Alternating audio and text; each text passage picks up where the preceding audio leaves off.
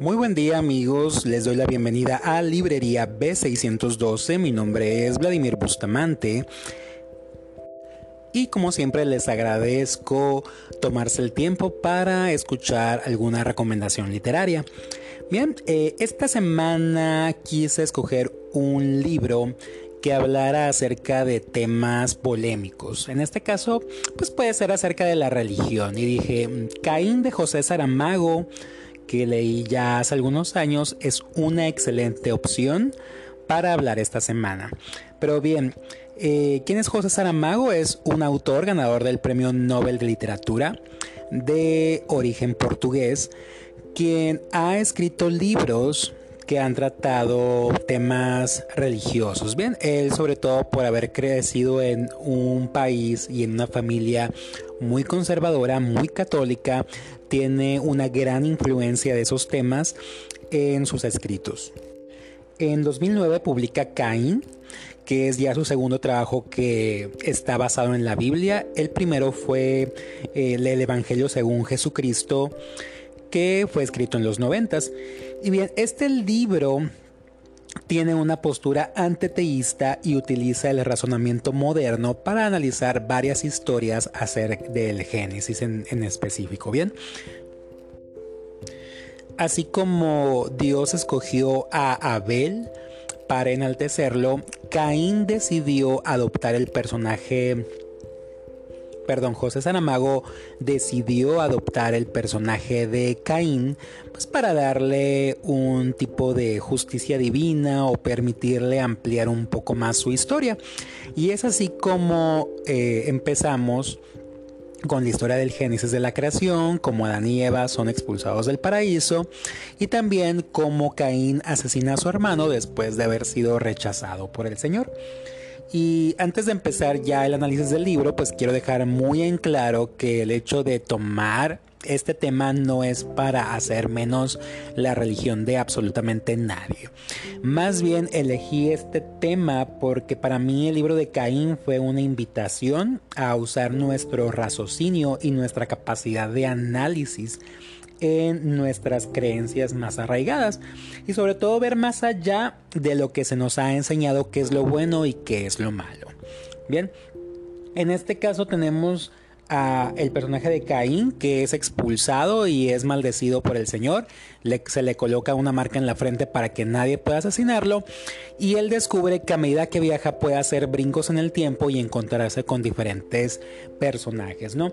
Por ejemplo, él llega a la construcción de la Torre de Babel y hace un análisis cómo Dios siente celos de los seres humanos que se organizan tan bien para llevar a cabo una tarea tan titánica que prácticamente los hace acercarse a la divinidad. Es la representación de la Torre de Babel, de hecho, un poder humano que llega a, hacerse pasar por divino o a tener características de dioses. Y es ahí como eh, Caín analiza eh, la caída de la Torre de Babel como un intento de Dios de dividir a los seres humanos para que así estos ya no se puedan comunicar y por eso confundió las lenguas de ellos. Es un es una crítica muy muy interesante. Aparte también tenemos el análisis de la historia de Sodoma y Gomorra, como ángeles enviados por el Señor llegan a Lot, habitante de Sodoma, el cual es pariente de Abraham y este hombre trata de negociar eh, la destrucción de Sodoma y Gomorra, que si se encontraran al menos 10 justos en la ciudad, sería perdonada. Fue el acuerdo que tuvo con los ángeles. Y entonces nos hace pensar Caín, oye, pues eh, tenemos una gran población de niños que son inocentes, bebés, también muchas personas que quizá no cometen el pecado, entre comillas, de Sodoma y Gomorra, que es las relaciones homosexuales, pero aún así nos hace pensar por qué es destruida la ciudad si hay tantas personas inocentes, empezando con los niños. Y así nos hace ver que realmente Dios ya estaba ensañado con Sodoma y Gomorra, ya las quería destruir, nomás quiso de alguna manera utilizar eso, prácticamente eh, jugar con Lot. Bien, entonces también es una una crítica que se hace ahí, pero creo que mi favorita es la que se hace a la historia de Abraham cuando se le manda sacrificar a su hijo Isaac, porque es una historia que todos los que hemos eh, crecido en, en una iglesia de denominación cristiana o católica nos hace mucho ruido esta historia y generalmente los líderes religiosos al querer disculpar a Dios siempre dan eh, respuestas que quizás no llegan a satisfacernos, de que, ay, es que Dios así lo quería y Él lo iba a impedir y no hay ningún problema. Pero me gustaría leer un pequeño fragmento de esta historia. Hará unos tres días, no mucho más, el Señor le dijo a Abraham, padre del muchachito que llevaba en la espalda las de leña, Llévate contigo a tu único hijo, Isaac, a quien tanto quieres. Vete a la región del Moria y me lo ofreces en sacrificio sobre uno de los montes que te indicaré. El lector ha leído bien. El Señor ordenó a Abraham que le sacrificase al propio hijo. Con la mayor simplicidad lo hizo como quien pide un vaso de agua cuando se tiene sed, lo que significa que era costumbre suya y muy arraigada. Lo lógico, lo natural, lo simplemente humano hubiera sido que Abraham mandara al Señor a la mierda, pero no es así. A la mañana siguiente, el desnaturalizado padre se levantó temprano para poner los arreos en el burro, preparó la leña para el fuego del sacrificio y se puso en camino hacia el lugar que el Señor le había indicado, llevando consigo dos criados y a su hijo Isaac. Y realmente leer este fragmento eh, nos hace identificarnos con lo que dice el autor, porque muchas veces aun que uno lo vea ya desde un punto de vista no tan religioso, nos hace pensar por qué Dios, siendo tan todopoderoso, tan omnisciente, pide un sacrificio de tal magnitud. Si él ya sabía que realmente Abraham le era fiel, tenía él ya toda su vida dedicada al Señor, ¿por qué pedir el sacrificio de su hijo? Y mucha gente dice, es que era para ya de alguna manera dar el último paso y así darnos cuenta de que él tenía una fe ciega. Pero ¿para qué? O sea, ¿cuál es la necesidad de hacer eso? Y la historia continúa en que el ángel que iba a mandar el Señor para evitar el sacrificio iba, llegó tarde y el que impidió precisamente que se sacrificara a Isaac fue más ni menos que Caín. Fue el que eh, de alguna manera interrogó a Abraham, o sea, ¿por qué vas a sacrificar a tu hijo? Nomás porque te lo pidió el Señor. Uno puede llegar a identificarse con lo que dice Caín cuando alguien ya es padre, decir, pues ¿Realmente tú estarías dispuesto a sacrificar a tu hijo no más porque te lo dijo un líder religioso? No más porque fue palabra del Señor y tú ni siquiera estás seguro 100%. Es para reflexionar. Y como había dicho hace un momento, no busco de alguna manera que todos nieguen de la religión y todos se hagan ateos. No es el motivo de este video.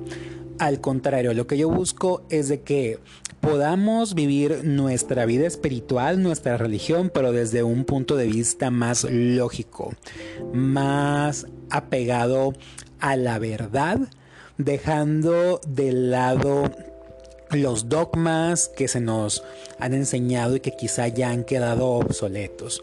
Porque muchas veces para nosotros mantener creencias o mantener nuestro estilo de vida nos refugiamos en disonancias cognitivas. ¿Qué es esto? Que cuando nosotros sabemos que algo que estamos haciendo o pensamos no es correcto, inmediatamente creamos una serie de pensamientos o de acciones que nos ayudan a mantener el comportamiento que, que, tenemos, aunque sea destructivo. Un ejemplo es una persona que está acostumbrada a fumar, se le dice y sabe muy bien que el cigarro le puede causar cáncer, le causa mal aliento, problemas en los dientes, en las vías respiratorias, pero estas personas crean una serie de pensamientos en los cuales ellos dicen, de algo me de morir, ya he fumado muchos años sin problemas, etcétera, etcétera, etcétera. Entonces también en las iglesias pasa algo muy similar. Defendemos a la religión a capa y espada porque decimos es lo que me inculcaron mis padres, es lo que me inculcaron mis abuelitos y nos imaginamos a nuestras abuelas en el rosario, en la misa, muy devotas y de repente renegar de eso. Creo que más que temerle a Dios, lo hacemos por temor a deshonrar nuestras familias y nuestras raíces. Y es ahí donde nosotros empezamos a crear disonancias cognitivas. Personas que sean devotas de la iglesia católica o de la iglesia cristiana y que han cambiado muchos de los paradigmas con los cuales han crecido. Por ejemplo, el hecho de aceptar que eh, las personas no heterosexuales, por así decirlo, van a seguir existiendo. Entonces, ¿para qué tú te aferras en invisibilizarlos o en quitarles derechos o en hacer marchas para evitar que ellos puedan llevar una vida normal. Mejor enfócate tú en lo tuyo, en tus, en tus actos y a los demás pues déjalos que ellos hagan de acuerdo a lo que a lo que les nace. Digo, yo felicito a esas personas que realmente se han dado cuenta de que no es necesario que todos creamos como nosotros. Y también es muy importante pues acabar con estas disonancias cognitivas porque después pueden llegar a ser peligrosas porque en un intento, porque las cosas no cambian, ¿qué sucede con aquello que no crece o que no cambia? Pues simplemente muere, incluso hasta eh, podemos llegar a, situaciones extremas, por ejemplo, cuando salieron los casos de sacerdotes pedófilos, que es lo que hizo mucha gente.